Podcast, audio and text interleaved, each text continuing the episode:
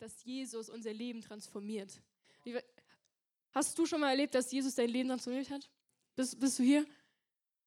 Ja, vielleicht, vielleicht bist du hier und hast es noch nicht erlebt und ich möchte dich wirklich einladen, groß zu glauben, dass er es tun kann.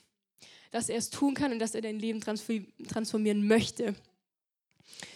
Vielleicht hast du den Serienteaser gesehen, manchmal ist man so krass im Gespräch, dass man das nicht so mitbekommt. Aber wir starten heute in eine neue Serie und zwar in die Serie Hashtag Jesus, die haben wir jedes Jahr.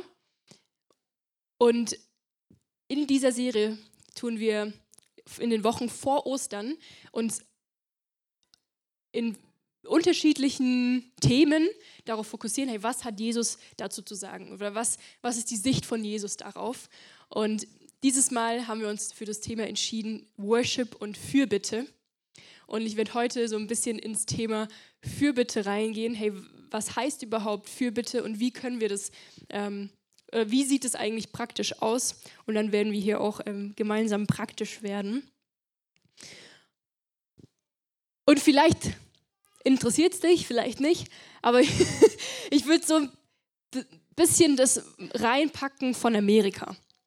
So, ich würde so ein bisschen von Amerika erzählen, weil ich kann es sowieso nicht jedem, allen, jedem Einzelnen erzählen. Deswegen habe ich gedacht, packe ich das einfach mit in, in, die, in die Predigt und äh, erzähle euch so ein bisschen, was wir erlebt haben, weil das war eine geniale Zeit. Ich habe euch mal ein Foto mitgebracht ähm, von uns, da wir waren in, in, einer, in einem richtig coolen Haus und ähm, genau, hatten da eine geniale Zeit äh, mit den Pastoren und den Kids von den Pastoren.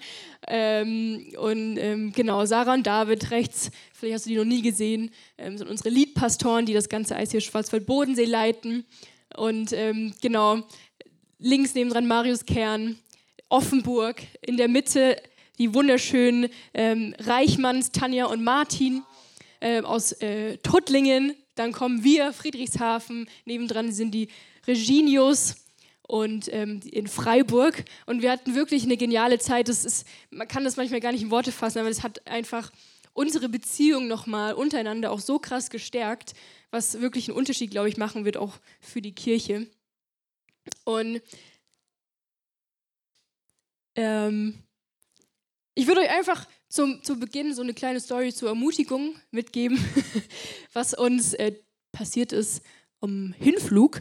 Und zwar, äh, und wir sind gerade zum Gate gefahren und wir sahen gerade so aus, eigentlich ziemlich happy. Simon hat gerade gegessen. Ähm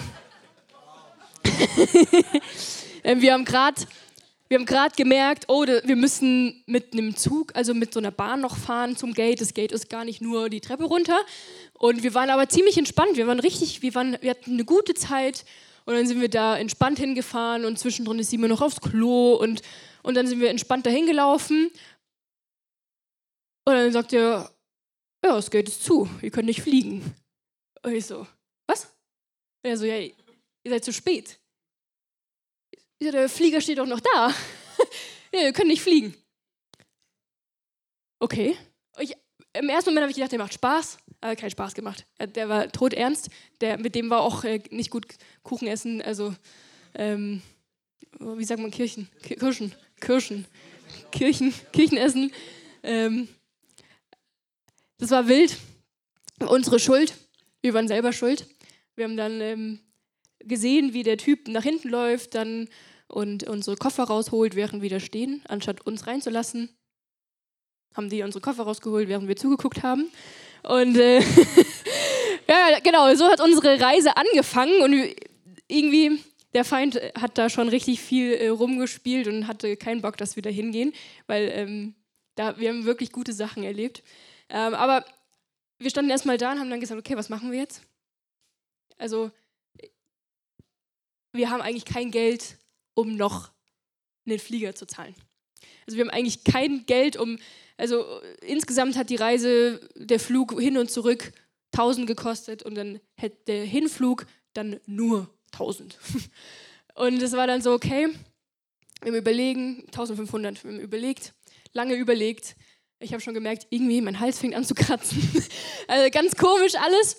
Und dann äh, haben wir gesagt, okay, aber eigentlich ist nur eine Sache gerade das Problem und das ist Geld. Eigentlich ist nur das Problem, dass wir Angst haben, nicht versorgt zu werden. Dann sind wir ins Gebet und haben gemerkt, nee, Gott sagt, hey, bucht's, ich versorge euch. Dann haben wir gebucht und es hat sehr wehgetan. Simon, seinem Schwabenherz, noch ein Stück mehr als mir. Und haben gesagt, okay, aber alles gut, wir fliegen. Und es war noch ein verrückter Flug. Bin krank geworden unterwegs, Fieber, alles drum und dran. In London sind wir ins falsche Hotel gefahren, dann wieder äh, umgestiegen, dann wieder ins Hotel und dann endlich mal angekommen am Abend und am nächsten Tag dann geflogen. Und dann aber, was so genial war, womit ich einfach nicht gerechnet habe, war, in derselben Woche ähm, kam dann Überweisung von Strom von 1000 und eine Überweisung vom Gas von 600 oder andersrum. Und es waren genau das, was wir halt ausgegeben haben. Und sozusagen hatten wir dann nicht das Geld extra, aber wir hatten keine Differenz, weil das Geld wieder drauf kam. Und das ist, ich möchte dich wirklich damit ermutigen, wenn Gott sagt, er versorgt, dann versorgt er. Und auch wenn es wenn es noch nicht wenn es noch nicht sichtbar ist, wenn es noch nicht greifbar ist, stell dich darauf. Der, wenn er dir die Zusage gegeben hat, und das tut er. In der Bibel sagt er, ich versorge dich. Wie viel, ich versorge die Blumen auf der Wiese, wie viel mehr versorge ich euch? Lass uns wirklich darauf, uns darauf stellen und darauf vertrauen, dass er uns versorgt.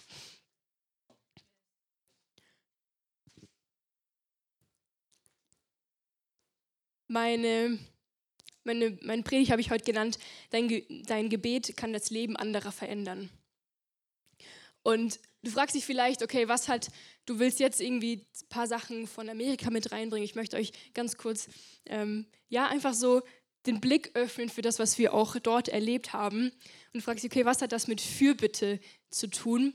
Und für mich hat das generell, das zu erzählen, nichts mit Fürbitte zu tun, aber das, was ich dort erlebt habe, in Amerika, in dieser Kirche, habe ich zum ersten Mal wieder verstanden, was Fürbitte ist. Ich habe verstanden, was es heißt, im, im Glauben einzustehen, für Menschen zu beten und zu sagen, nein, ich halte daran fest, was Gott gesagt hat und ich bete für die Person im Glauben, dass was passiert.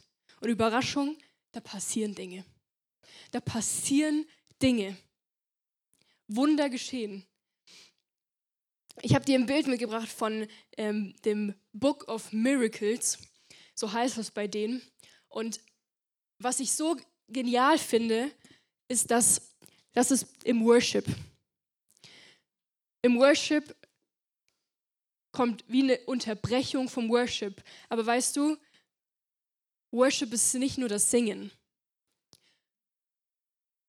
Das hat mich so begeistert in dieser Kirche, weil sie gesagt haben oder weil sie, weil sie sagen, für uns ist alles, was am Sonntag passiert, Worship. Sei es das Book of Miracles, was ich gleich erkläre, sei es das Offering, Moment der Großzügigkeit, wo Menschen geben, wo, wo vorne erzählt wird, was Leute wie Daniel eben erzählt hat, was, was sie mit Gott erleben im Thema Finanzen. Das ist für die keine Unterbrechung, das ist für die kein, oh, jetzt sammeln wir mal wieder Geld ein, sondern das ist Worship. Da, ich wirklich, die Leute sind abgegangen. Wir eben auch. Das war der Hammer. Aber die, die haben verstanden, dass Gott ein Gott der Wunder, ein Gott, ein Gott ist, der lebendig ist und der heute noch wirkt und dass das, was wir in der, in, in der Celebration machen, der ganze Gottesdienst, das ist Worship, das ist Anbetung, nicht nur der kurze Part vom Singen.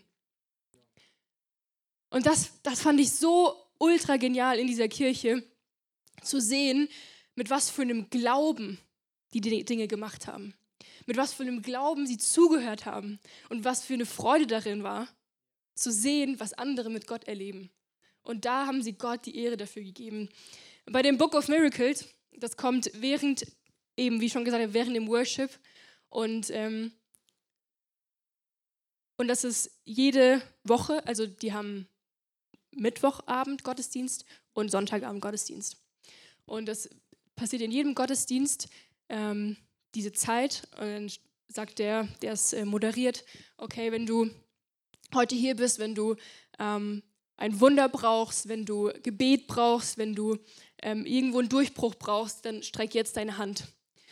Und dann streck, strecken sich wirklich, also strecken viele Leute ihre Hände und die Leute, die nicht ihre Hände strecken, die kommen um dich herum wie Ameisen. Also ich habe meine Hand gestreckt und um mich herum standen die Leute wie Ameisen. Also sie sind angerannt gekommen und haben für mich gebetet. Und von vorne wurde gebetet. Und die, die Leute beten mit einer Erwartung. Die Leute beten nicht und heulen rum und sagen, oh, mm, mm, vielleicht Gott, wenn du dann gnädig bist, sondern die sagen, hey, wir wissen, wir wissen, wer du bist, wir wissen, was du getan hast und wir wissen, was du tun kannst. Und wir beten in dieser Autorität. Und das ist so unglaublich stark. Ähm, in der, am Sonntag wurde, hat der Pastor erzählt, dass dienstags ähm, oder Mittwoch war eine, war eine Frau von der Kirche im Krankenhaus mit ihrem Kind. Und das Kind war, also sah wirklich nicht gut aus, es war kurz vorm Sterben. Und sie hat eine Person gebetet, von der sie wusste, die Person ist am Mittwochabend im Gottesdienst. Hat sie geschrieben, hey, kannst du für mich die Hand heben? Wir brauchen ein Wunder. Und die Person, die im Gottesdienst war, hat das gemacht. Sie hat gesagt, okay, ich, ich strecke meine Hand für dich, ich, ich stehe für dich ein und ich lasse für dich beten. Und am nächsten Tag schreibt sie, danke, dass du für uns gebetet hast. Danke, dass ihr, Kirche, für uns gebetet habt. Er ist wieder gesund. Meine, oder sie, meine Tochter ist wieder gesund. Hey, was ist das für ein Gott, oder? Der heute noch Wunder tut. Und das, wie ich eben gesagt, Überraschung. Es passiert was. Es passiert was. Und vielleicht geht es dir so, mir geht es manchmal so, ich habe mich selbst schon erwischt, wie ich gebetet habe, ohne selbst wirklich zu glauben. Wie ich gebetet habe, ohne eigentlich zu erwarten, dass was passiert, weil ich vielleicht schon ganz oft gebetet habe dafür. Aber um zu empfangen müssen wir glauben. Um zu empfangen müssen wir glauben. Und dein Gebet kann das Leben anderer verändern. Das Gebet, was wir gebetet haben für die Tochter, was dort gebetet wurde, das hat das Leben von ihr verändert. Das ist Fürbitte. Wenn wir einstehen für Menschen. Und Jesus ist uns da im Thema, äh, in diesem Thema ein Riesenvorbild. Der hat nicht nur, als er auf der Erde war, für uns gebetet, sondern der betet auch jetzt. Jetzt für uns. Im Römer 8,34 heißt es, wer sollte uns verurteilen? Christus Jesus selbst ist ja für uns gestorben. Mehr noch, er ist der Auferstandene. Er sitzt auf dem Ehrenplatz zur rechten Seite Gottes und tritt für uns ein. Das tritt für uns ein ist tatsächlich nicht die einzige Bedeutung. Im Englischen kommt es schon ein bisschen auch näher ran. Ähm, da, schreiben, da wird geschrieben, er betet für uns. Und im Griechischen ist das Wort entograno und das bedeutet beten, flehen und Fürbitte für irgendjemanden einlegen. Das ist krass, oder? Jesus selbst sitzt zur Rechten und er betet inständig für uns. Er hält Fürbitte für uns.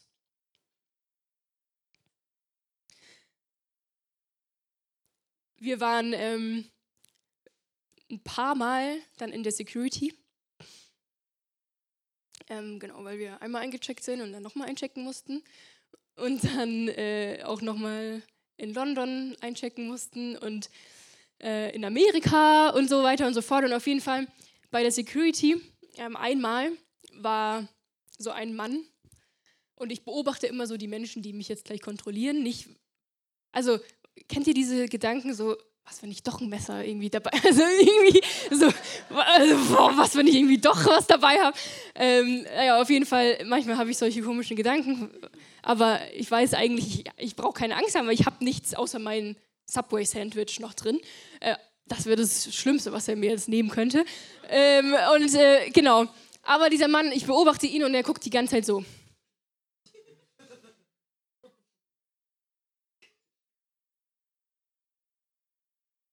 No. Und ich habe mir so, so, okay, gut. Und dann sehe ich schon, wie er ein paar Sachen rausholt, rausholen lässt. Und also komischerweise mussten wir da nichts äh, rausnehmen. Also wir mussten einfach nur unseren Rucksack hinlegen. Habe ich noch nie erlebt, aber es war so, gut, okay, nur meinen Rucksack hingelegt. Und dann habe ich schon zu Simon gesagt, Simon, guck mal, der guckt richtig böse die ganze Zeit. Was ist mit ihm? Und dann haben wir gesagt, okay, let's go. Wir fangen an, für ihn zu beten. Dann haben wir angefangen zu beten und standen da äh, ohne Schuhe und keine Ahnung vor dem. Und äh, ich habe angefangen, leise für ihn zu beten. Wir haben ihn gesegnet und gesagt, Jesus, ich, ich, ich bete jetzt, dass, dass du ihm Freude schenkst. Heiliger Geist, komm jetzt auf ihn mit Liebe. Veränder du sein Gesicht jetzt. Ähm, ja, und, und, und dass er wirklich Freude hat. Während dem Gebet äh, holt er schon wieder so ein paar andere Sachen raus und denkt mir so, oi, oi, oi. Und auf einmal kommen unsere Sachen. Und du wirst es nicht glauben. Auf einmal fängt er an zu lachen. Und ich dachte mir, er lacht in meinem Sandwich oder so, aber er war einfach plötzlich, also das habe ich noch nie, also wirklich noch nie erlebt. Und vielleicht sagst du, ja, es kann auch Zufall sein, aber nein, der hat die ganze Zeit geguckt, wie dieser aggressive Emoji und auf einmal hat er gegrinst wie ein Honigkuchenpferd und war einfach glücklich und hat mit seinen Kollegen Spaß gemacht. Und ich dachte mir so, das kann nicht sein. Jesus, unser Gebet verändert Menschen. Unser Gebet verändert Menschen. Das war kein Zufall. Das war die Kraft von Fürbitte. Hammer. Wirklich, also das erzähle ich mein Leben lang noch. Das fand ich so gut. Und ganz ehrlich, weißt du, warum wir das so wenig erleben? Oder ich das das erste Mal erlebt habe? Weil ich so oft vergesse, für die Leute zu beten. Und anstatt zu beten, gehe ich, geh ich manchmal weg und reg mich auf. Als die Kassiererin, die kann ja nicht mal mich angucken und Hallo sagen. Anstatt anfangen, für die Person zu beten. Und ich glaube, wenn wir das machen, wenn wir wirklich anfangen, Fürbitte für, für Menschen zu tun, werden sich, wird sich das Leben verändern. Das, wird, das Leben wird sich verändern von der Person. Wir haben richtig viele Sachen erlebt und ich habe versucht, das irgendwie so reinzupressen in hier mit rein und das mit ähm, Fürbitte zu koppeln. Und ähm, wir waren einen Tag im Dream Center in LA. Und das war, also ich bin da durchgelaufen und ich habe während, also ich musste einfach nur weinen, weil es so schön ist, was die dort auf die Beine gestellt haben. Also Amerika generell hat ja ganz, ganz viele Obdachlose, ähm, es hat ganz viel Armut, ganz viel Drogenabhängige. Und in LA ist eine Riesenstadt, ist natürlich auch ein bisschen noch mehr. Wir sind da auch durch die Straßen gefahren, wo, wo die Menschen an der Seite ähm, ihre, ihre Zelte aufgebaut haben und eigentlich sind komplette Straßen voll mit Zelten, wo Obdachlose wohnen, ähm, wo, wo wirklich, wo du, wo du siehst, dass sie drogenabhängig sind, wo du siehst, die, die, sind, die sind nicht da, die sind nicht auf der Höhe, ähm, wo du einfach merkst, sie brauchen Rettung. Und ähm, der Dream Center ist ein riesen, ein riesen Segen für LA. Ähm, die machen Obdachlosenarbeit, äh, äh, Arbeit für Heimatlose, Arbeit, ähm, die haben eine Schule integriert, wo Menschen ihr, ihr, ihre Highschool nachholen können. Ähm, die haben eine Kirche integriert, ähm, wo, wo jeden Sonntag Häftlinge hingefahren werden und dort Jesus erleben sich taufen lassen, sich für Jesus entscheiden, ihr Leben verändert wird. Ähm, die haben dort ein Fitnessstudio drin. Also ein Riesenkomplex. Und in diesem Fitnessstudio, da kommen wirklich, da kommen krasse Menschen hin, da kommen krasse Männer hin, da kommen gefährlich, gefährliche Männer hin aus Gangs. Ähm, wir kennen das nur von Filmen, aber das, also, die sind, die, sind, die sind krass unterwegs und die kommen in dieses Fitnessstudio und da ist Friede. Und da passiert nichts. Da kommen Männer hin von verschiedenen Gangs und dort ist Friede. Und das ist so ein heftiger Segen. Wir haben mit einem geredet, der dort arbeitet, der sitzt dort am Empfang vom Fitnessstudio und er hat uns sein Zeugnis gegeben. Und dieser Mann war selbst drogenabhängig, selber auf der Straße. Und durch das Stream Center ist er, ist er, hat er Jesus kennengelernt, hat sein Leben Jesus gegeben, ist von Drogen frei geworden. Ähm, hat, hat dann geheiratet und jetzt arbeitet er dort. Und das ist, also als, das, als er das erzählt hat, ich, hab wirklich, ich, hab muss, ich konnte nicht mehr. Mich hat so zu Tränen gerührt. Und wir haben dann ähm, den Matthew ben, äh, Barnett, heißt er, in dem sein Vater hat das gegründet und er hat das jetzt mit übernommen. Wir haben einfach gefragt, hey, wie habt ihr überhaupt angefangen? Wie habt ihr angefangen, dass das so, also die haben so viel so, so Riesengebäude dort. Also wir haben angefangen mit, es gab zwei, drei Familien, für die haben wir gekocht. Und wir hatten eine Vision. Und wir haben gebetet dafür. Und ich weiß, dass wir in Friedrichshafen auch eine Vision haben für, für Dinge. Wir haben Vision für Gebetshaus. Wir haben, wir haben auch eine Vision für, für Obdachlosenarbeit. Und ich, ich weiß, dass, dass wenn wir anfangen, dafür jetzt schon zu beten, dass wir was vorbereiten. Auch wenn es jetzt nicht morgen ist, auch wenn es nicht vielleicht nächstes Jahr ist. Aber wer weiß, wo wir, wo, was passiert in, in zwei, drei, vier Jahren. Hey, unser Startup hier, das hat im Gebet angefangen vor 10, 15, 20 Jahren. Leo Bigger Friedrichshafen schon, schon, schon lange auf dem Herzen. Es gab Menschen, die, die haben angefangen für Friedrichshafen zu beten und jetzt stehen wir nach drei Jahren da und dürfen unser Grand Opening feiern, weil Menschen Fürbitte getan haben für eine Stadt. Sagen, hey, die Stadt braucht Jesus, die Stadt braucht eine Kirche. Und ich möchte euch einfach ermutigen, hey, das ist, lass uns nicht müde werden im Gebet. Auch wenn wir, wenn wir Dinge nicht immer direkt sehen. Wenn wir nicht immer direkt wissen, hey, ich habe doch dafür jetzt gebetet, ein Jahr, zwei Jahre. Ja, für Friedrichshafen haben einige, für, für das ICF haben, haben viele Leute jahrelang gebetet. Und erst Jahre später ist was aufgegangen. Und manchmal sieht es so aus, als würde würd nichts passieren. Aber ich kann dir sagen, dein Gebet ist nie, nie, nie, nie umsonst. Nie umsonst. Und du weißt nie, welche Auswirkungen es haben kann in ein paar Jahren. In Lukas 8, 1 bis 8, da gibt es ein Gleichnis, ähm, wo, wo Jesus eigentlich sagt, hey, hör nicht auf, im Glauben zu beten. Da heißt es, eines Tages zeigte Jesus seinen Jüngern durch ein Gleichnis, wie wichtig es ist, beständig zu beten und nicht aufzugeben. In einer Stadt lebte ein Richter, sagte er. Es war ein harter, gottloser Mann. Oh ja, kann ich mir kurz was zu trinken?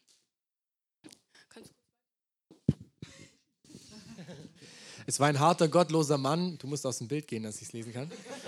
Es war ein harter, gottloser Mann, der den Menschen mit Verachtung begegnete. Eine Witwe aus der Stadt sprach immer wieder bei ihm vor und forderte ihr Recht gegenüber jemandem, der ihr Unrecht getan hatte. Der Richter ging eine Weile über ihre Klage hinweg, doch irgendwann wurde er ihrer immer müde. Er fürchtet, er fürchte, ich fürchte, nicht er, ich fürchte weder Gott noch Menschen, dachte er. Aber diese Frau raubt mir den Verstand. Ich will zusehen, dass sie ihr Recht bekommt, damit sie mich mit ihren ständigen Anträgen verschont. Und der Herr sagte, aus dem Handeln dieses ungerechten Richters sollt ihr etwas lernen. Danke. Was ganz wichtig ist, können wir mal zum, zum ersten äh, Bild, genau, was, was, dass wir nicht in Leistungsdruck jetzt irgendwie verfallen, denken, okay, ich muss jetzt ganz, ganz, ganz, ganz, ganz, ganz viel beten, damit was passiert, sondern diese Bibelstelle ist eine Ermutigung von Jesus zu sagen, hör nicht auf zu glauben. Bleib dran im Glauben, gib nicht auf. Halt fest. Bevor wir gleich noch aktiv werden und gemeinsam ähm, beten, ähm, du hast es vorhin schon gehört, beten kann man lernen. Fürbitte kann man lernen. Und als ich ins ICF kam, hatte ich überhaupt keine Ahnung vom Beten. Ich bin im ICF Mannheim, das war meine erste Kirche so richtig. Und ich bin hingekommen, ich hatte keine Ahnung vom Beten. Und vielleicht, hier, hier sind Leute, die können beten, hier sind aber auch Menschen, die vielleicht noch nicht wissen, wie man betet. Und so ging es auch mir und mich haben Leute an die Hand genommen und haben gesagt, hey Michelle, du musst einfach anfangen, du musst anfangen zu beten. Und sie haben mit mir gebetet, gemeinsam gebetet und ich habe es auf dem Weg gelernt. Und ich sage dir ganz ehrlich, wie es ist. Der Teufel, der hat Angst und der ist von deinem Gebetsleben eingeschüchtert. Das ist der Grund, warum wir so oft auch damit zu kämpfen haben. Warum wir so oft keinen Bock haben. Warum wir so oft keinen Bock haben, unseren Mund zu öffnen.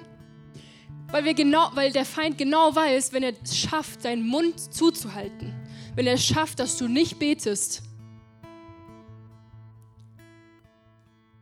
dann nimmt er Land ein. Aber sobald du den Mund öffnest, nimmst du Land ein. Sobald du den Mund öffnest, weiß der Feind, dass er keine Chance hat. Und manchmal beten wir ähm, und kämpfen für Themen, wo wir keine Lösung mehr sehen oder kein Licht sehen oder wir sehen keine Heilung. Aber dann müssen wir erst recht anfangen zu proklamieren, dann müssen wir erst recht anfangen zu beten, erst recht zu sagen, hey, und wenn, auch wenn ich es noch nicht sehe, ich glaube, ich glaube, dass du es tun kannst. Ich glaube, dass du Wunder tun kannst. In Johannes 14,12 heißt es, ich versichere euch, wer an mich glaubt, wird dieselben Dinge tun, die ich getan habe, ja noch größere, denn ich gehe, um beim Vater zu sein. Weißt du, was Jesus dort macht? Er verleiht dir Autorität. Er sagt, Wer an mich glaubt, wird dieselben Dinge tun, die ich getan habe, ja noch größere. Er gibt dir in diesem Moment gibt er dir Autorität.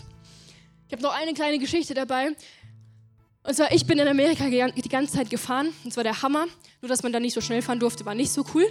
Äh, da darfst du nur 65 Meilen, per Stunde, äh, Meilen per, äh, pro Stunde fahren. Und jeder fährt 80. Und ich bin immer auch immer 80 gefahren. Und dann einmal habe ich irgendwie ein bisschen mehr gedrückt und dann auf einmal sehe ich schon hinter mir, und ich so, oh oh! Und ich sag's ja mal so, Achtung, eure Worte haben Macht. Aber am Anfang habe ich gesagt, weil ich, also wenn ich Serien schaue, dann schaue ich immer nur so LAPD, so solche irgendwie Agentenserien. Also ich liebe das, sowas mag ich einfach, so mit Polizisten. Da habe ich gesagt, ah, wie cool wäre das, wenn mich so ein Polizist anhält. So ganz klassisch wie in der Serie. Ja, ja, hat äh, geklappt. Äh Aber was ich eigentlich damit sagen will, nicht jeder Dulli könnte mich da rausziehen in Amerika. Nicht mal ein deutscher Polizist. Aber dieser Polizist, der konnte mich rausziehen, weil er Autorität bekommen hat, Autorität vom Staat hat. Und der Staat sagt, hey, du hast Autorität im Straßenverkehr zu schauen und Menschen äh, Strafen zu geben, Verwarnungen zu geben. Ich habe zum Glück nur eine Verwarnung bekommen. Äh, der fand uns, glaube ich, sympathisch aus Deutschland. Aber vielleicht auch, weil wir davor gebetet haben für die Person da hang, hang alles zusammen. Aber dieser Typ, dieser Polizist, der war bevollmächtigt, mich anzuhalten. Und genau so hat Jesus dich bevollmächtigt. Jesus hat dich bevollmächtigt, er hat, er hat, er hat eine Unterschrift drunter gesetzt, damit du dieselben Dinge tun kannst, die er getan hat. In Lukas 10, 19 heißt es, ich gebe euch Vollmacht, auf Skorpione zu treten, Schlangen zu treten und über alle Gewalt des Feindes. Und nichts wird euch in irgendeiner Weise schaden. Ey, wir, haben, wir, haben eine, wir haben eine Aufgabe und das ist diese Autorität anzunehmen. Autorität anzunehmen, zu sagen, Jesus, du bist derjenige, der mich bevollmächtigt hat. Wenn ich den Mund aufmache, wenn ich Dinge ausspreche, Jesus, ab heute, ich glaube, dass es passiert. Ich glaube, dass es passiert, weil du es in deinem Wort verheißen hast. Seid ihr da dabei?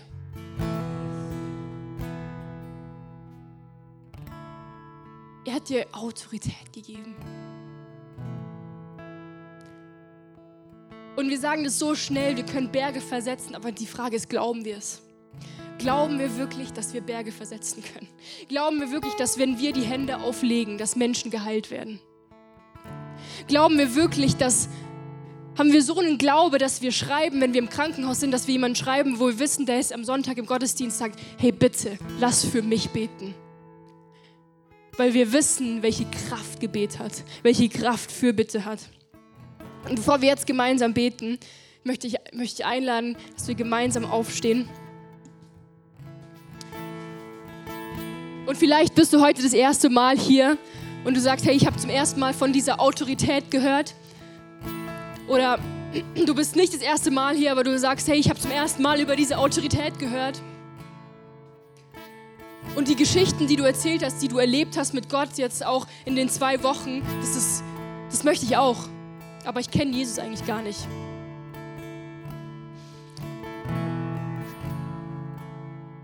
Jesus steht da mit offenen Armen.